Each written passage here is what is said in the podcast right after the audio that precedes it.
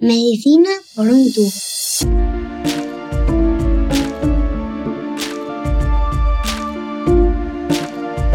Bienvenidos a Medicina por un tubo, el podcast de Roche España en el que le ponemos voz a la salud. Asociamos habitualmente el cáncer de mama a las mujeres. Es lógico, ya que es en ellas donde la incidencia es especialmente alta. Sin embargo, también afecta a los hombres. Lo hace en mucha menor medida, en tan solo un 2% de las ocasiones. El cáncer de mama masculino sigue siendo un gran desconocido. Así que en este episodio de Medicina por un tubo hemos decidido ponerle voz. Lo haremos, como siempre, conversando con expertos y pacientes. ¡Comenzamos!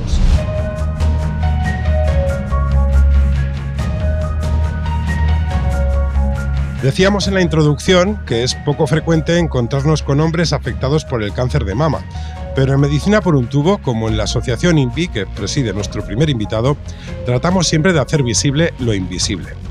Él es Marius Soler y además de estar al frente de la citada asociación, es paciente con cáncer de mama metastásico.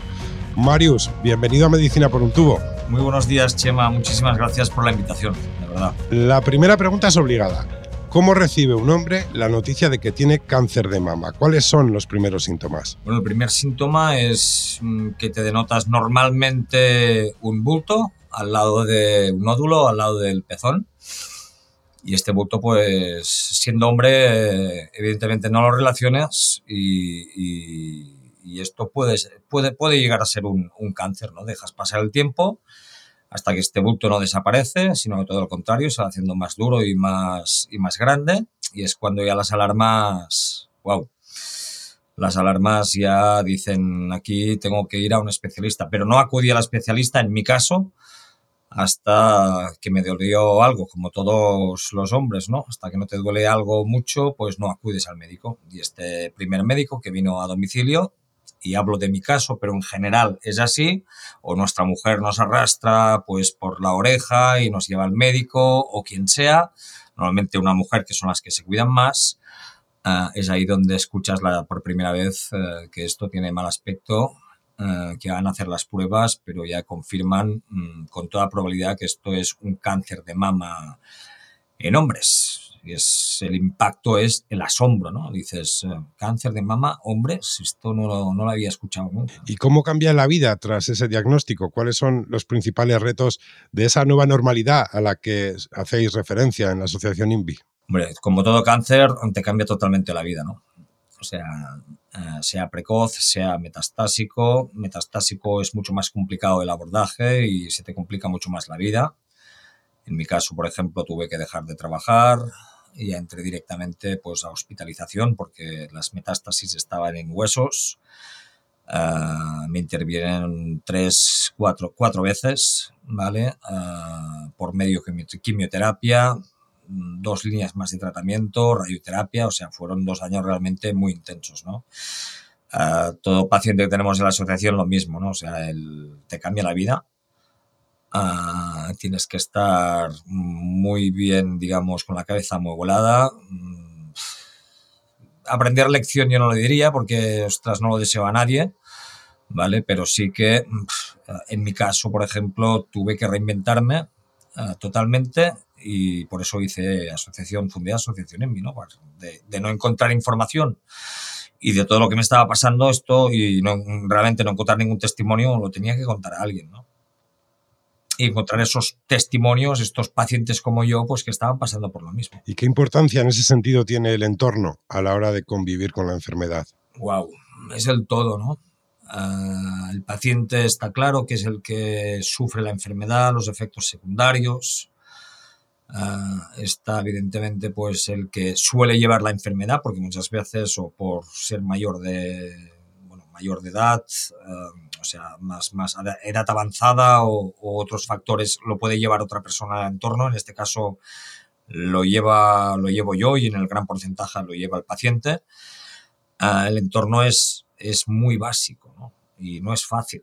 Esto es una, una bomba que te cae, que te cae en, en tu núcleo, ¿vale? Y que hay que cambiarlo absolutamente todo. Intentas como paciente mmm, llevar una, una normalidad, no hacer sufrir demasiado al, a tu entorno, pero muchas veces es complicado, ¿no? Porque o por dolor o por, ya digo, otros efectos secundarios, pues eh, es cuando te sientes y te, y te ven enfermo, ¿no? Ah, por eso es súper importante, pues bueno, eh, vuelvo a repetir, el papel de las asociaciones, que es donde podemos transmitir, podemos escucharnos, podemos acompañarnos, podemos ayudar entre iguales. ¿Vale? Ellos te entienden, mm, tú los entiendes y es mucho más fácil, ¿no?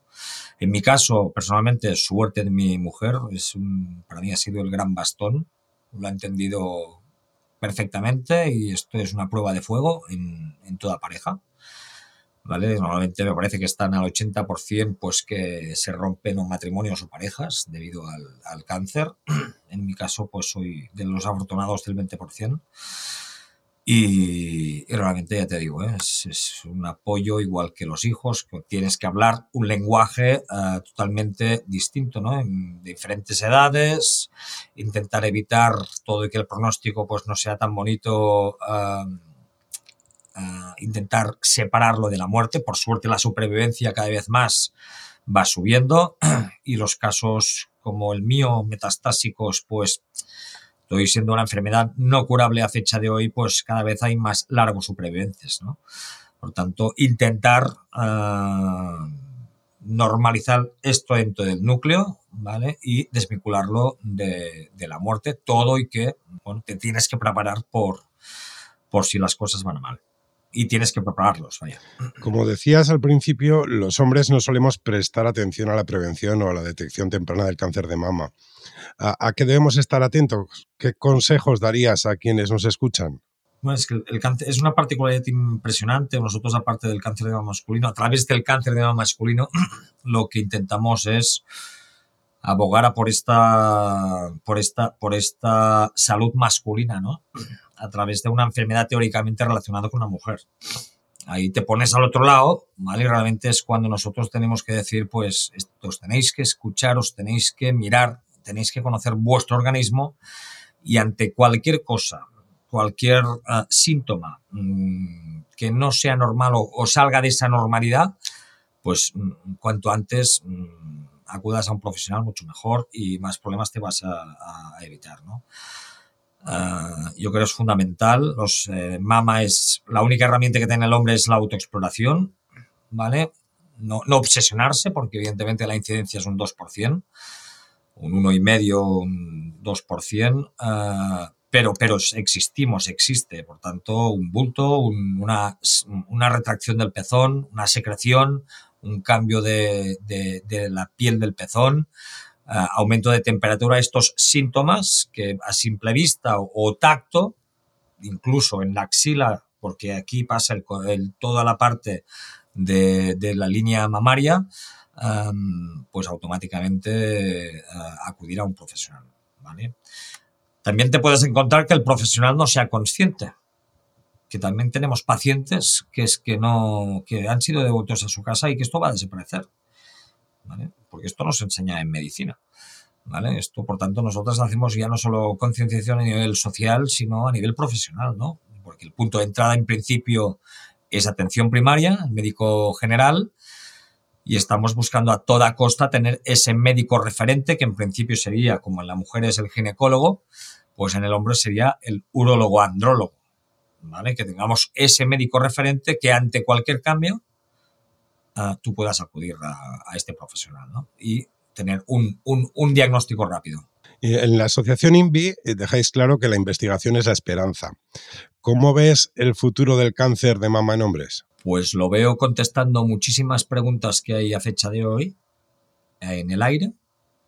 A fecha de hoy ya estamos llegando a que realmente hay diferencias que antes podían ser, uh, a ver, ¿cómo lo diría yo? Mm, puestas en duda, ¿vale? Que era muy similar al de la mujer, pero sí que se está viendo un, una diferencia biológica entre el cáncer de mama en mujer y en hombre, porque biológicamente somos distintos. Y lo que veo realmente es que, mm, dado a la innovación, al acceso de la innovación, a todo lo que está pasando a nivel de ciencia, pues que podamos tener eh, tratamientos personalizados mm, para nuestra enfermedad. Y no como ahora que estamos tratando, evidentemente, siendo tratados como, o sea, con tratamientos evidenciados en, mujer. Pues Marius Soler, muchísimas gracias por acompañarnos en Medicina por un tubo. Ostras, muchísimas gracias a vosotros, de verdad, eh, por darnos voz, por hacer más visible lo invisible, como nuestro hashtag, y sobre todo a todos los hombres que nos estén escuchando y mujeres, ojo, porque aquí también hay el aspecto hereditario, que si hay un componente fuerte en la familia, pues por favor que acudan a un profesional.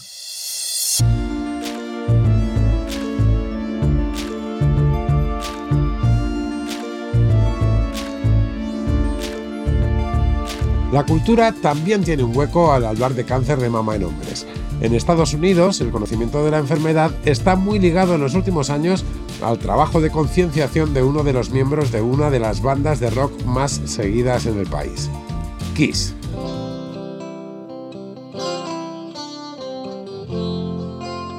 Peter Criss, también conocido por su maquillaje en el escenario como el hombre gato, fue batería de Kiss.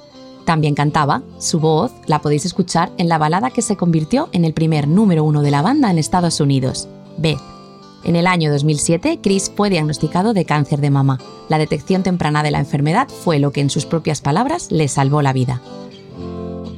Tras superar la enfermedad, el hombre gato volvió a tocar la batería, aunque no con Kiss, ya que había salido de la banda años antes.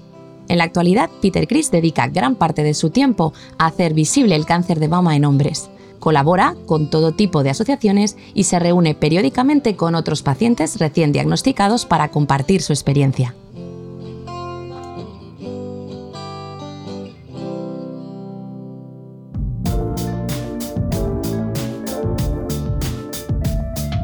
Estás escuchando Medicina por un tubo. En Medicina por un tubo hablamos siempre con pacientes y con expertos.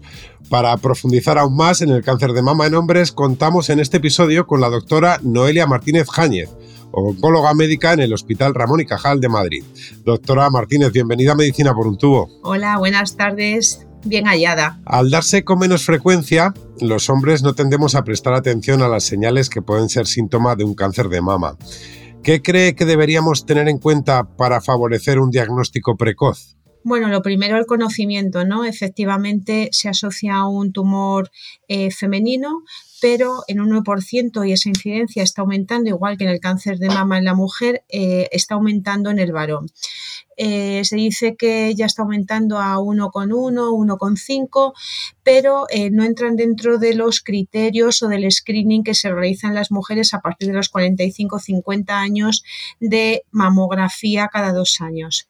Por lo tanto, el primer eh, punto de importancia es conocer que existe, saber que un varón puede padecer un cáncer de mama, por lo tanto, ante cualquier signo que pueda aparecer en la mama cuya exploración es mucho más fácil por el volumen que en una mujer, como puede ser un bulto, eh, alteración o retracción del pezón, eh, secreción inadecuada, eh, deben contactar con cualquier con, bueno, médico de atención primaria o con las unidades de patología mamaria que prácticamente están instaurados en todos los hospitales. ¿Y hay factores de riesgo que favorezcan la aparición del cáncer de mama en hombres? Sí que los hay, lo que pasa que realmente después cuando tenemos los pacientes en la consulta no los vemos, es decir, están descritos, parece que el, fundamental factor de estrógeno hay una alteración entre los estrógenos y la testosterona, por eso es muy frecuente en el síndrome de Klinefelter, pero realmente pues yo en 20 años que llevo de vida no he visto ningún síndrome de Klinefelter y sin embargo sí que veo con cáncer de mama en el balón, con lo cual eh, pasa como en las mujeres que hay unos factores de riesgo como menarquia precoz, menopausia tardía, pero realmente tú eso no lo encuentras en, en los enfermos o las enfermas. Y al tratarse de algo tan excepcional en cierto sentido, ¿cómo suelen afrontar los pacientes el diagnóstico de la enfermedad? Bueno, pues con, yo creo que la palabra es incredulidad, ¿no? Eh, lo que no piensan es que pueden tener un cáncer de mama, probablemente los diagnósticos tardíos precisamente es debido a que eh, al no pensar en ello mm, no consultan y cuando lo hacen pues ya están en un estadio más avanzado y bueno pues después se ven abrumados porque realmente están en, una consulta de prácticamente de mujeres, con lo cual, pues bueno, eh, al principio les cuesta mucho adaptarse. Es más, cuando hacemos Em, actividades o programas o eh, reuniones para pacientes, es muy difícil involucrar a un paciente con cáncer de varón, mientras que las mujeres pues las tenemos apuñados.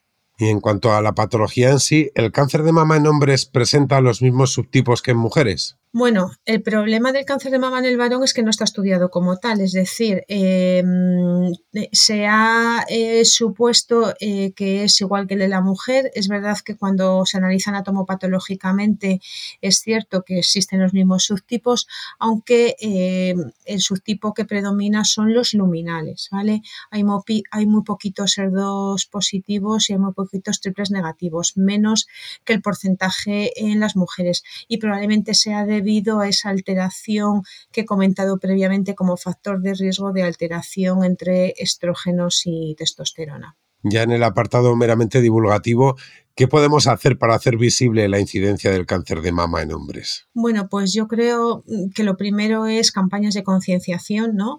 Eh, y que cuando en estas campañas se, hablen de mujeres, también se hablen de hombres.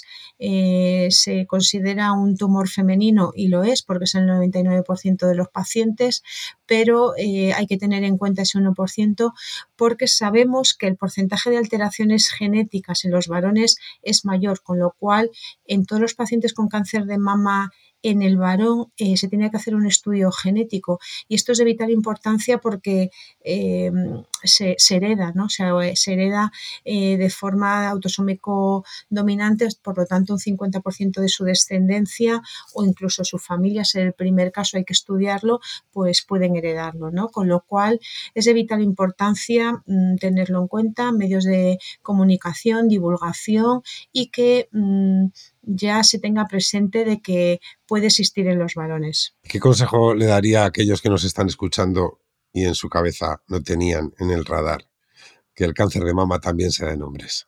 Bueno, eh, insisto en eso, en el conocimiento, en pensar en ello, ¿eh? no solo en los ciudadanos de a pie, sino muchas veces en nuestros propios compañeros de atención primaria. Entiendo que al ser una patología, muchas veces donde van primero estos pacientes es al médico de cabecera y no es la primera ni la segunda vez que nos le da importancia, se dice que es un lipoma, en fin. Eh, todos tenemos que tener interiorizado que es una patología que existe y que, mm, por lo tanto, si pensamos en ella, probablemente diagnostiquemos a pacientes en un estadio precoz, porque lo que está claro es que en todas las series el diagnóstico es mucho más avanzado que en la mujer. Pues doctora Martínez, muchísimas gracias por acompañarnos en Medicina por un tubo. Muchas gracias a vosotros.